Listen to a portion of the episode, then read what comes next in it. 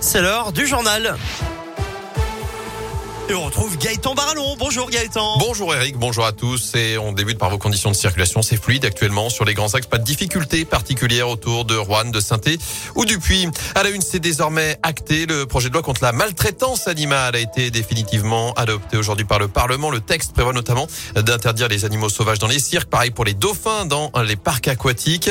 Il sera également interdit de vendre des animaux de compagnie sur Internet, sauf pour les éleveurs professionnels. Terminer aussi les ventes de chiens et de chats aux animaux animaleries qui pourront seulement présenter des animaux abandonnés et recueillis par des associations. Et cette loi, Léa Dupérin, elle vise également à durcir les sanctions en cas de maltraitance et d'abandon. Trois ans de prison et 45 000 euros d'amende, c'est la peine qui s'appliquera pour tout acte de cruauté sur un animal de compagnie. Jusqu'à 5 ans de prison et 75 000 euros d'amende sont prévus en cas de mort de l'animal.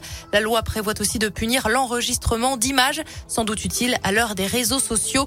L'objectif est aussi de mieux lutter contre l'abandon, véritable fléau dénoncé chaque année par les associations. Désormais, toute personne adoptant un animal, même de manière gratuite, devra signer un certificat d'engagement et de connaissance des besoins de l'animal.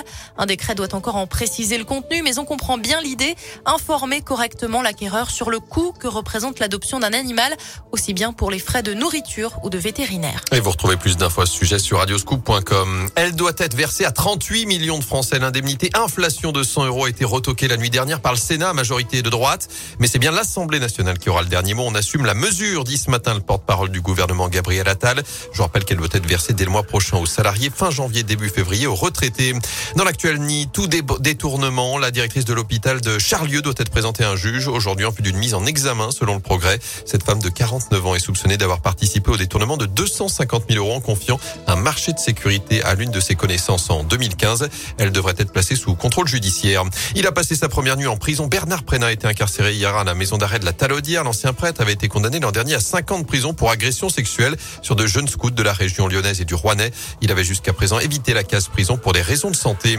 Une appli pour signaler des situations de harcèlement, un accueil renforcé pour les victimes ou encore une expérimentation pour sensibiliser les élèves de 6e au numérique et le contrôle parental par défaut sur tous les appareils utilisés par les enfants. Emmanuel Macron annonce ce matin une série de mesures à l'occasion de la journée nationale contre le harcèlement scolaire qui touche près d'un enfant sur dix en France.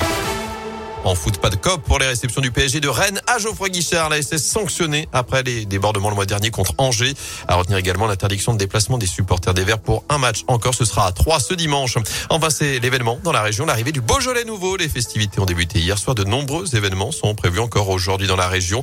Notez qu'à cause de la météo, la récolte est la plus faible de ces 50 dernières années. Je rappelle que l'abus d'alcool est dangereux pour la santé, à consommer évidemment avec modération.